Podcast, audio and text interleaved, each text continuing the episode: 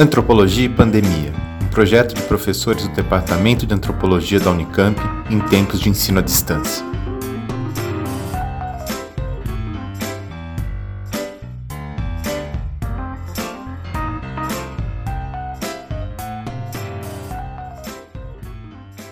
Olá, pessoal. Uh, bem-vindos, bem-vindas ao projeto Antropologia e Pandemia, um projeto do Departamento de Antropologia da Unicamp em tempos de pandemia e ensino online. Hoje, nós vamos falar da produção das ciências sociais sobre o Covid-19. Somos aqui hoje Bernardo Fonseca Machado, Isadora Lins França, José Maurício Arruti, Daniele Rui e eu, Gustavo Rossi. Desde o início de abril, nos unimos para ler e discutir a produção feita na urgência pelas ciências sociais e especificamente pela antropologia sobre nossos tempos pandêmicos. Hoje, então, a gente vai compartilhar essas nossas primeiras reflexões, ainda que parciais, para discutir com as nossas turmas de graduação do IFCH. E para começar, pensemos nas palavras. Quando novas palavras são criadas, em geral, elas respondem a situações em que precisamos nomear algo que é inédito em nossas vidas. E a palavra infodemia parece ser uma ótima candidata a entrar nos dicionários depois desse ano de 2020. Isso porque o termo vem sendo empregado pela OMS desde fevereiro desse ano para dizer que a pandemia com a qual estamos lidando vem acompanhada também por uma massiva infodemia, ou seja, ela vem acompanhada por um excesso de informações, umas mais acuradas do que outras e que produzem uma grande dificuldade para entendermos quais informações são verdadeiras ou confiáveis. Nesse sentido, não, não nos parece exagerado dizer que a própria resposta intelectual ao Covid-19 tem também assumido contornos de uma infodemia. E é sobre essas respostas intelectuais que a gente pretende conversar hoje. Nosso problema aqui, no entanto, não é buscar ou ficar definindo informações verdadeiras, especialistas que somos justamente analisar como verdade são constituídas no discurso social. Hoje, a gente está interessado em algumas perguntas para discutir com vocês. Como absorver e decantar o que vem sendo produzido nas mais diversas áreas do conhecimento nas humanidades sobre o Covid-19? Como conectar essas ideias que não param de se multiplicar como atribuir densidade aos textos que viralizam hoje para cair no esquecimento amanhã. Enfim, se a gente não parar um pouco para respirar, que é outra metáfora muito, muito forte dessa pandemia, tão pouco a gente consegue também refletir sobre o que tem sido pensado e produzido nesse contexto. Né? Esse é o sentimento que nos levou a parar um pouco, respirar, dar um passo atrás e olhar para o que vem sendo produzido e compartilhado é, sobre o Covid-19 nos mais diversos meios digitais, especialmente na área de humanidades.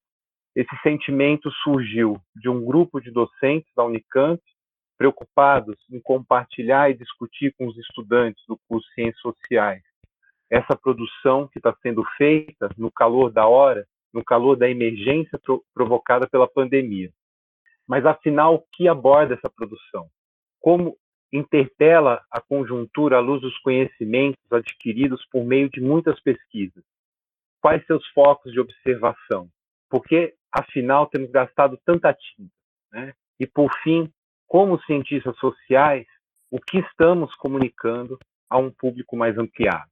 Diante dessas questões, nos, nos organizamos nós cinco, em cinco episódios dessa série sobre antropologia e pandemia, que vão ser divididos da seguinte forma: o episódio, o episódio de hoje, a gente vai fazer um panorama mais amplo dos textos que estão sendo compartilhados. Num outro episódio, um segundo, vamos falar sobre a contribuição da etnografia. Um terceiro, a gente vai tratar sobre raça e desigualdade. Um quarto, a, a gente vai falar sobre capitalismo, gênero e diferença. E, por fim, um último episódio, no qual a gente vai querer falar sobre o próprio fim do mundo, que a pandemia tem feito a gente pensar a respeito, né? As ciências sociais. Então, no episódio de hoje, a gente vai trabalhar o panorama de algumas dessas produções, tentando extrair delas algumas questões comuns a esse material. E eu passo, então, a palavra para a professora Isadora. Olá, pessoal. É um prazer estar aqui com vocês hoje.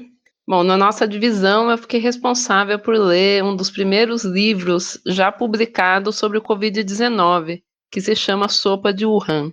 O livro é, na verdade, uma compilação de textos veiculados na mídia entre fevereiro e março de 2020 e foi organizado por Pablo Amadeu, que é professor de comunicação social na Argentina. É a primeira publicação da editora Aspo, cuja sigla significa Isolamento Social Preventivo e Obrigatório, e se propõe a ser, como eles dizem, um ponto de fuga criativo ante a infodemia. Sopa de Wuhan procura dar a sua contribuição organizando um conjunto de autores destacados, que escrevem desde distintos países e tempos da crise. Distribuído rapidamente pelas redes sociais, é uma excelente iniciativa e tem sido bem recebida e compartilhada. Apenas uma nota negativa tem sido apontada sobre a capa e o nome do livro. A alusão à sopa de morcegos e ao Wuhan resultou de fato bastante infeliz diante da existência de uma narrativa que vai chamar o Covid de vírus chinês, entre aspas, né, e que é profundamente racista. Bom, feita essa ressalva, é um projeto que vale muito a pena conhecer. Então, vou destacar aqui alguns pontos sobre o, o conteúdo do livro. Bom, o primeiro ponto vem justamente da leitura do último texto da coletânea, o de Paul Preciado. Paul Preciado vai dizer: cada sociedade se define pelo modo que responde à epidemia e por como ela a ameaça. Não se trata, então, de explicar o vírus, mas de se perguntar sobre o que o vírus explica sobre nossas relações sociais. Essa é uma chave bem legal para ler o panorama fornecido pelo livro, que inclui como contextos, por exemplo, a vigilância na China, o sistema de saúde neoliberal nos Estados Unidos, o desespero e a auto-organização na Bolívia, a família e a classe trabalhadora na Itália, o receio ao neoliberalismo e às direitas no Uruguai e no Chile, e daí por diante. Diante desse panorama variado, permanece a pergunta a respeito do que o vírus explica sobre nossos modos de entender o mundo e sobre como eles são modulados pelos lugares a partir dos quais refletimos sobre esse mundo. Um outro ponto que eu queria destacar tem a ver com as chaves de leitura que Sopa de Wuhan oferece sobre a pandemia. Inicialmente, eu chamo a atenção aqui para um conjunto de textos no livro que trabalha na chave das explicações mais sistêmicas, com foco no capitalismo global como origem das crises contemporâneas. São textos frequentemente escritos desde uma perspectiva da classe trabalhadora ou da classe média assalariada europeia.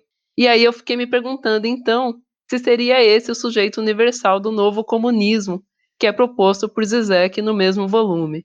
Bom, provocações à parte sobre os sujeitos da revolução, os textos propõem uma crítica aos modos de produção e de consumo capitalistas e tentam ver o vírus como uma oportunidade para repensar o sistema.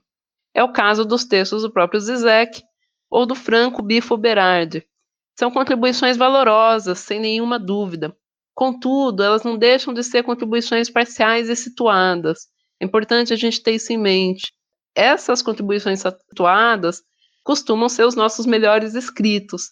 Mas no caso do livro é, de Sopa de Wuhan, dessas contribuições, elas não tiram daí maiores ganhos epistemológicos, ou seja, elas vão trabalhar numa leitura mais universal.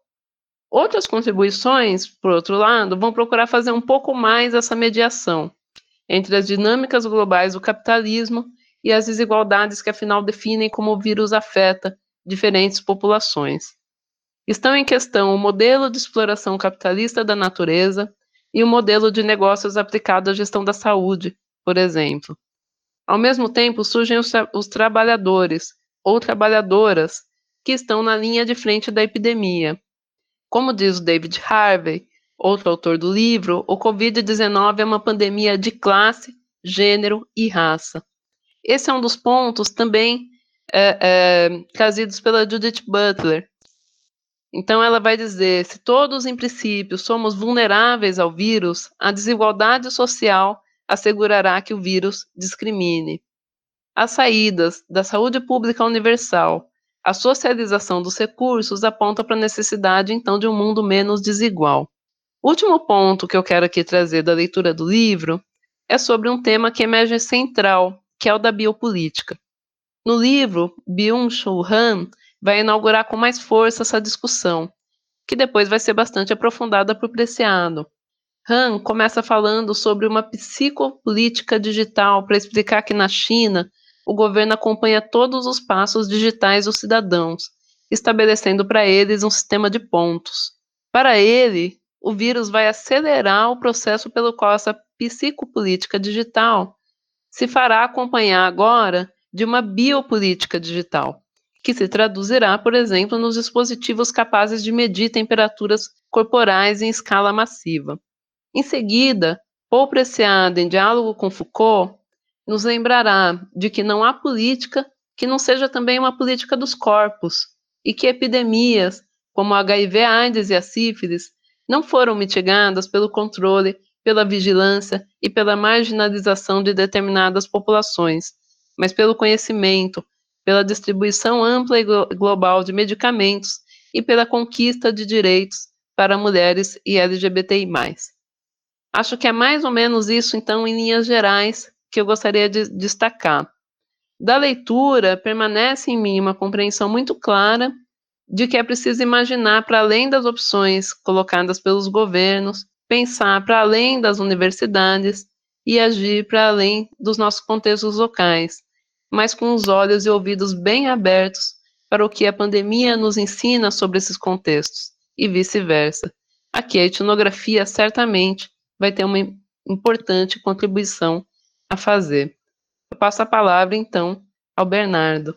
Oi, pessoal, tudo bom? Bom, eu fiquei responsável por sintetizar um pouco os argumentos presentes no site da editora N1, que desde março de 2020 transformou-se numa plataforma para publicação de pensamentos surgidos sobre a pandemia. Fundada em 2011, a N1 tem como propósito publicar livros de diversas disciplinas, como a filosofia, a estética, a clínica, a antropologia e a política. Então, a linha de seleção dos textos que estão sendo divulgados sobre a pandemia segue, segue essa mesma proposta de articulação. A circulação de tais publicações dos meios acadêmicos nos incentivou justamente a selecionar a plataforma como fonte para a gente pensar ao nosso ver, ela oferece um acesso para pensar ideia, as ideias que tem ventilado por aqui, né? Do ponto de vista da periodicidade, todos os dias há novas publicações na plataforma, que chegou ao número na casa dos 40 no início de maio. É, com o fim de realizar um recorte para análise, eu vou tratar de parte dos textos, aqueles disponíveis até a última semana de abril. Então, em primeiro lugar, chama a atenção a presença maciça de homens como autores. São 24 um deles politicamente autodenominado trans, e um número reduzido de mulheres, que somam oito. Dois textos são assinados por coletivos de ativistas sem explicitar a identidade de gênero dos seus integrantes. Em segundo lugar, nota-se um privilégio por pensamentos oriundos do norte global. São dez reflexões provenientes da Europa, três da América do Norte e um da China. O continente africano é representado por um texto de autor de fala que fala desde o Camarões e o Brasil contribui com 15 reflexões. Importante ressaltar que, grosso modo, de universidades do Sudoeste. Nenhum outro pa país latino-americano se faz presente. Então, essa é uma característica que nos leva a uma pergunta, né?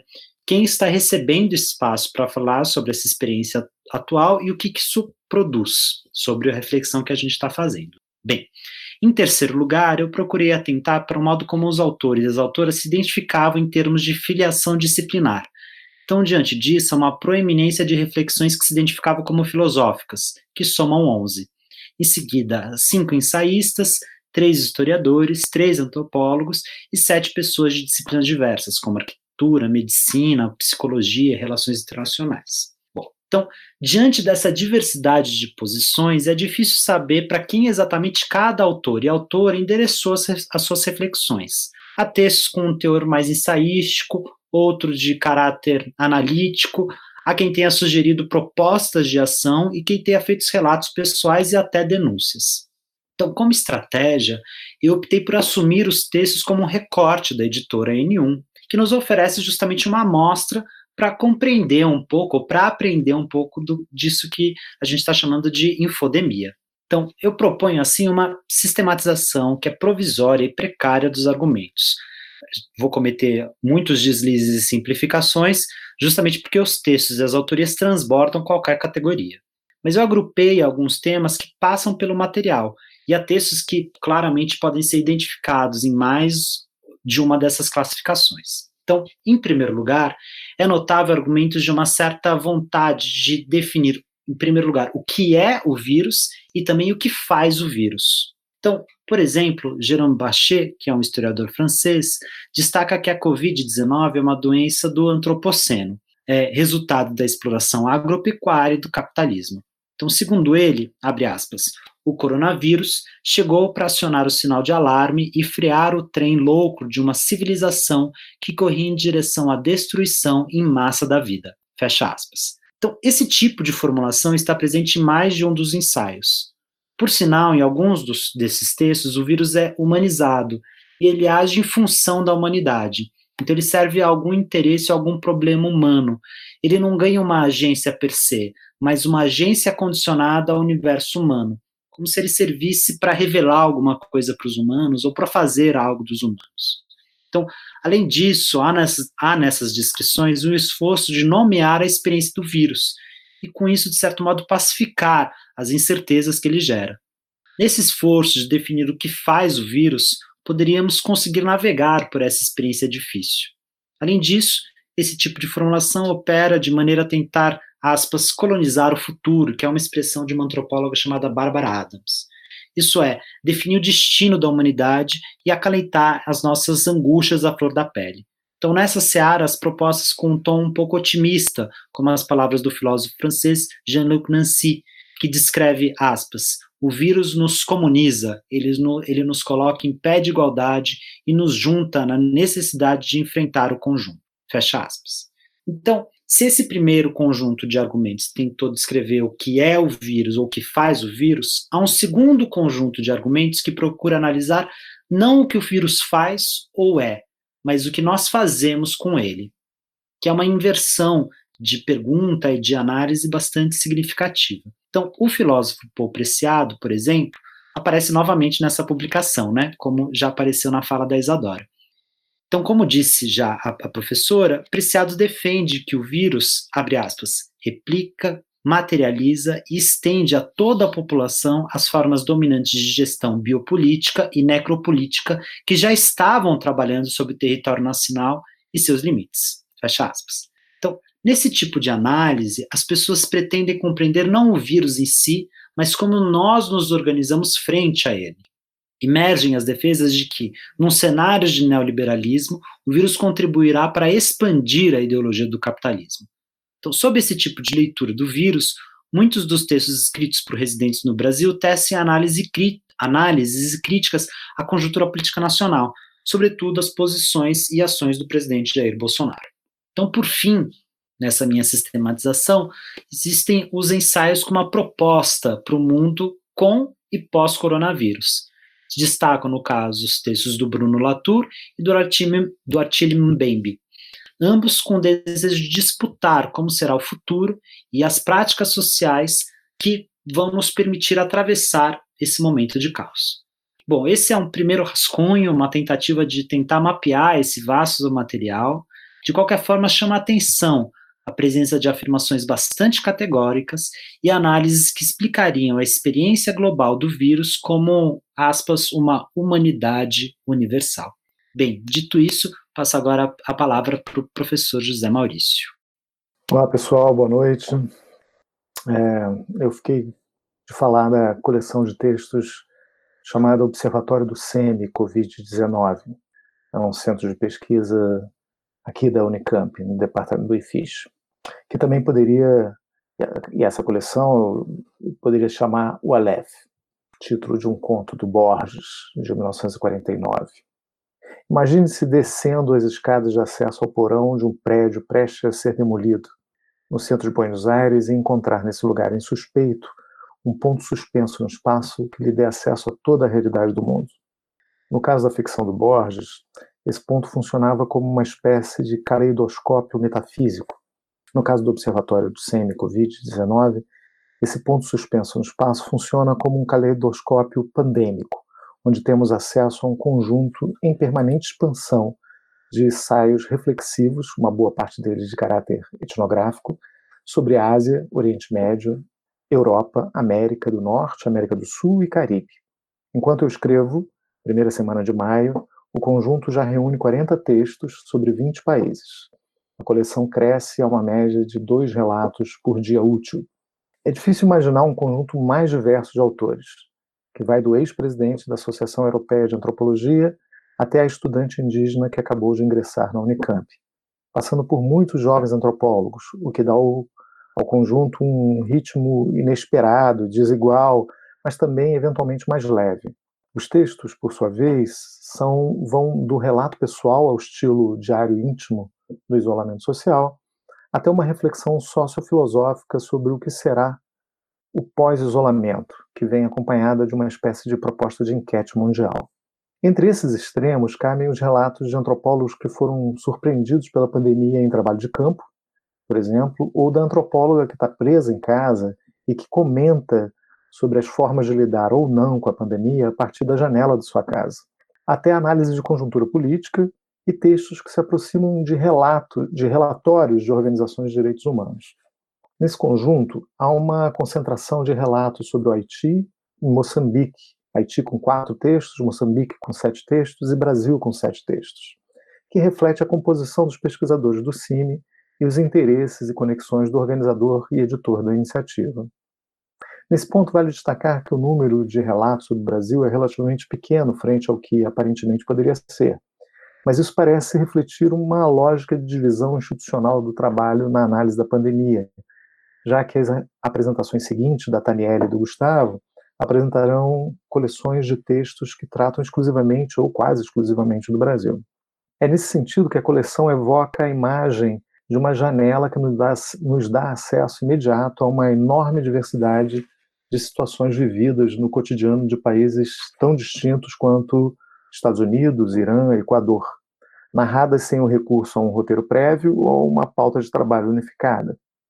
Ao mesmo tempo, ao corrermos os olhos por todas elas, alguns padrões vão surgindo por meio de temas que são abordados diretamente ou que surgem de forma lateral mais constante.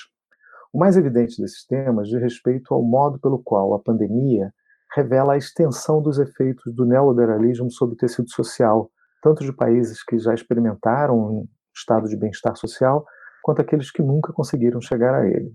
Muitos relatos estão marcados pela sensação ou pela evidência do abandono da população por parte do Estado.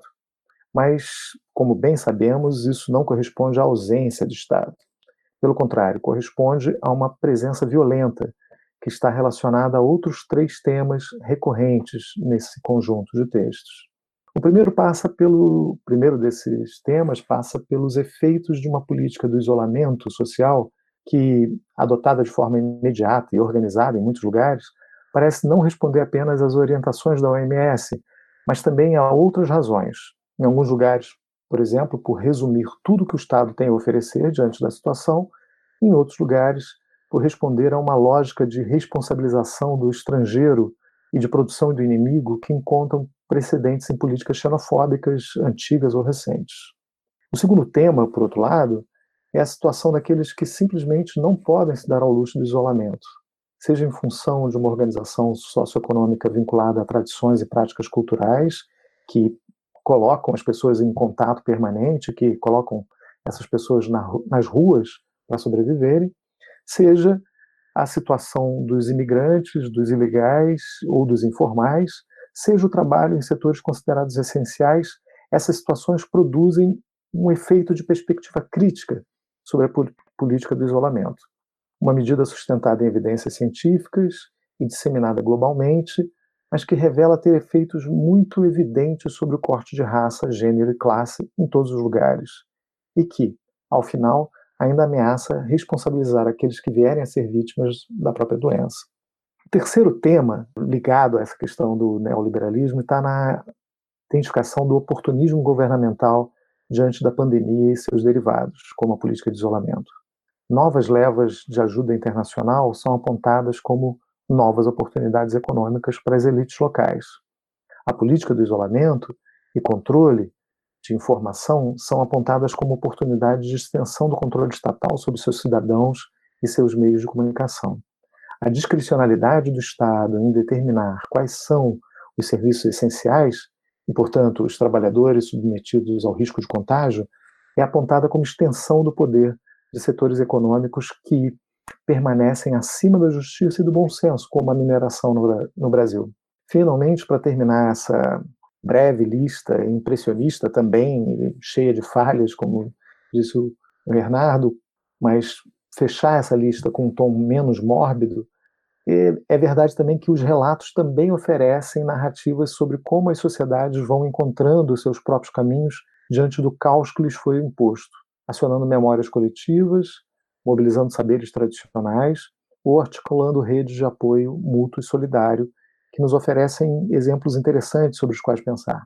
Além da curiosidade por saber como a mesma causa vai dando desdobramentos tão diversos em diferentes cantos do planeta, o repertório de textos reunidos pelo SEMI nos oferece a oportunidade de identificar questões que cruzam as diferenças locais e nacionais, oferecendo uma pauta para as ciências sociais diante do novo normal que se abrirá no pós-pandemia.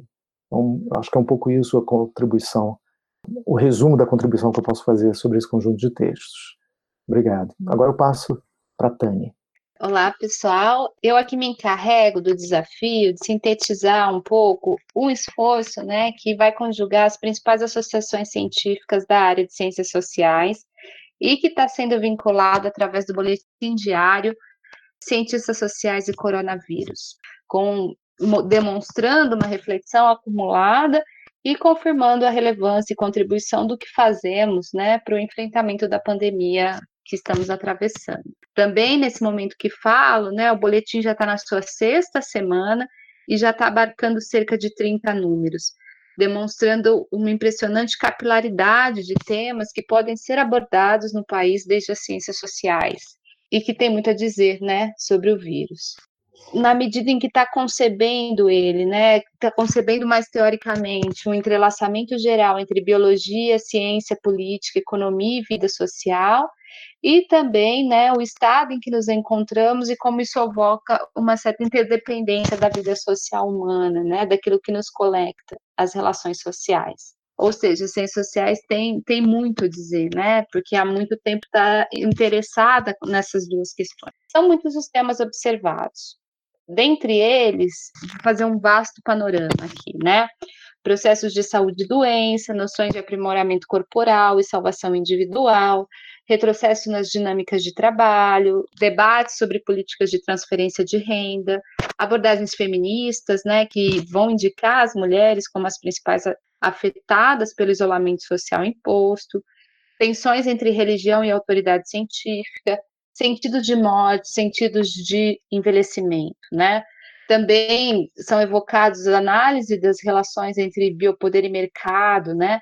E nesse sentido, destaco, por exemplo, o boletim que mostra como o agronegócio, longe de se preocupar com garantir a segurança alimentar da população, está atuando justamente para proteger seus negócios. Ou como a atividade de mineração, né, enfim, conseguiu chegar ao absurdo de ser considerada, ou de tentar ser considerada uma atividade essencial nesse contexto. Ainda nesse boletim, nesse vasto panorama né, do que está sendo trazido, observa-se como a questão vai recebendo contornos distintos e muitos desses dramáticos, né? Quando se observa a situação de populações muito específicas, onde a desigualdade é gritante, né? Como é o caso das comunidades rurais, das comunidades negras, das comunidades quilombolas e indígenas, das populações em privação de liberdade ou que estão em situação de rua. Cabe também notar, e isso é uma marca dessa produção, né, que nesse contexto brasileiro, muitos dos textos endereçam né, é, críticas enfrentam textualmente as políticas de Jair Bolsonaro.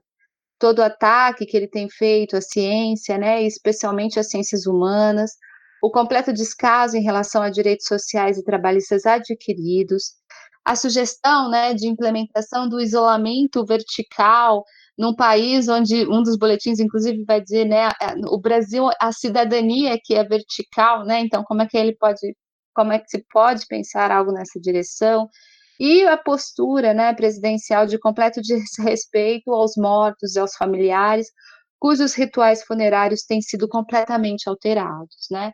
Enfim, é uma, a, a política nacional também está interpelando a reflexão em torno ao coronavírus no país e nos fala, né, também sobre o que se pode pensar a respeito, né, dessa vida pública das epidemias. Eu tenho um curto tempo aqui, né, e, e eu finalizo tentando extrair do boletim também algumas reflexões que me parecem importantes para destacar os alunos, né, especialmente os alunos de antropologia, um que é a disciplina da qual me ocupo. E nesse sentido, eu, eu, eu chamo a atenção de dois textos que trataram disso de modo mais, um mais direto e o outro mais transversal, né?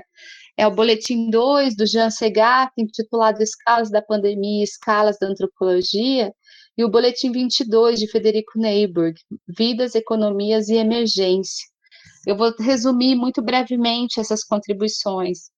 Jean Segat está interessado em pensar precisamente como é que a antropologia pode atuar em eventos tomados como de escala global. E aí ele apresenta duas direções. A primeira, sinalizando né, a importância das metodologias de caráter qualitativo. Como ele diz, abre aspas, números, casos, estatísticas ou prevalências têm rosto, têm trajetória, têm biografia. Então, a pandemia precisa ser considerada como uma experiência vivida nos corpos e nas sensibilidades coletivas.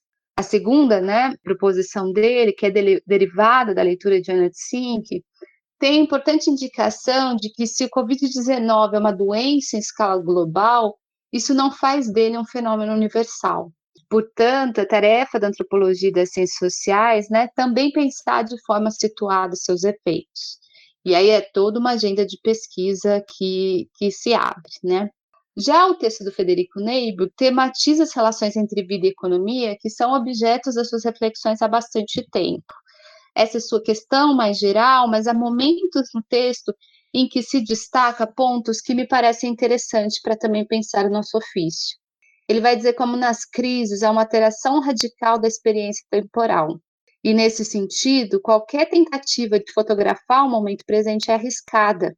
Nesse sentido, ele também considera que intelectuais, cientistas sociais poderiam contribuir menos produzindo diagnósticos e mais descrevendo e colocando né, é, o que tem acontecido em perspectiva, a partir de um conhecimento acumulado.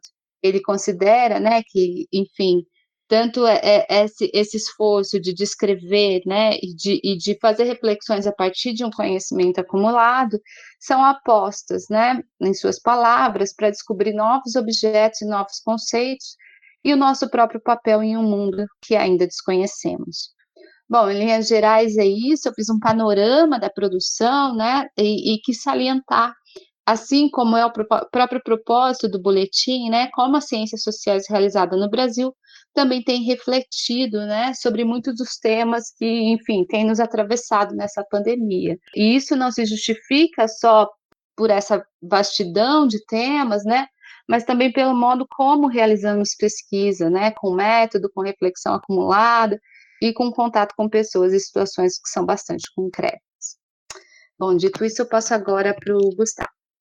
Bom, gente, estou aqui de volta é, para falar sobre o site chamado Antropológicas Epidêmicas, né, que eu fiquei responsável, que é uma iniciativa que foi criada e está sendo alimentada por um coletivo de docentes, discentes de pós-graduação, pesquisadores e pesquisadoras, sobretudo da Universidade, Universidade Federal do Rio Grande do Sul, provenientes principalmente das áreas da antropologia, da psicologia e da saúde pública, o que já ajuda a gente entender a preponderância dos profissionais e dos temas associados a essas áreas nos cerca de 40 textos que eu consultei entre o período de 27 de março, foi quando apareceu o primeiro texto, e 30 de abril, quando eu interrompi a leitura, muito embora novos textos já apareceram e continuam né, a aparecer diariamente desde então.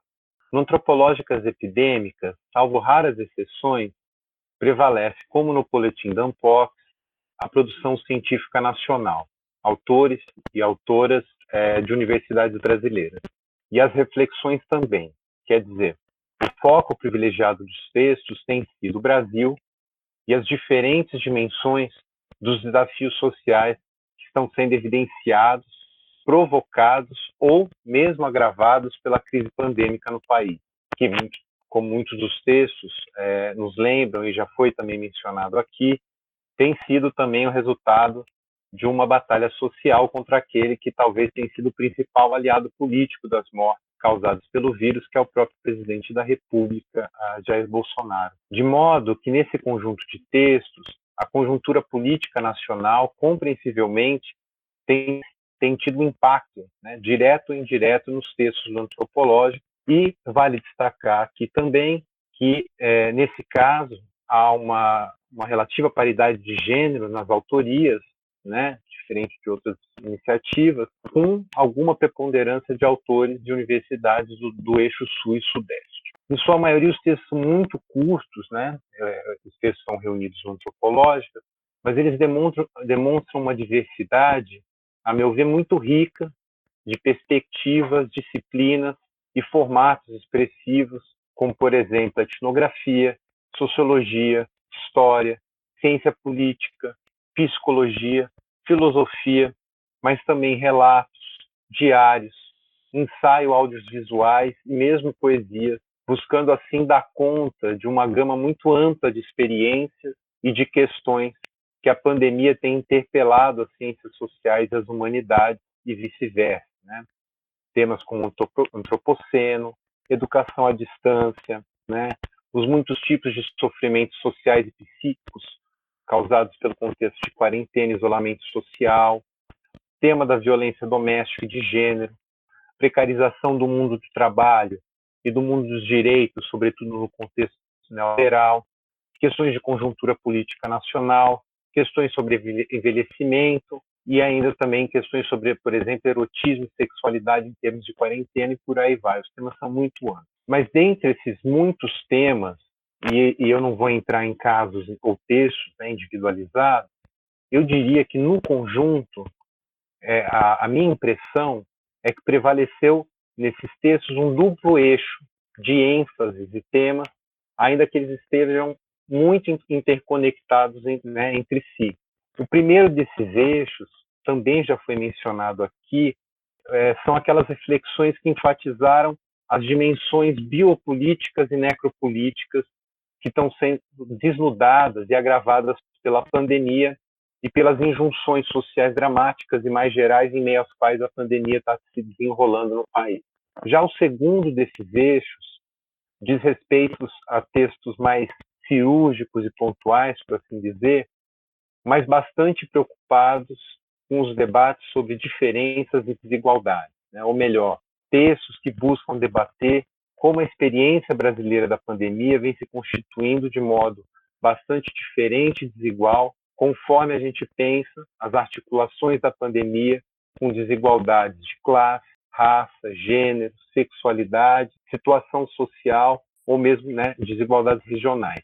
E daí me pareceu algumas das insistências mais relevantes dos textos e que explicitam algumas das contribuições né, mais significativas das ciências sociais e da antropologia é, nesse contexto pandêmico, né, tal como apareceram nesses textos que eu consultei, e que em vários sentidos vão, é, muitos sentidos são convergentes com o que os, os, os meus colegas já, disseram aqui hoje.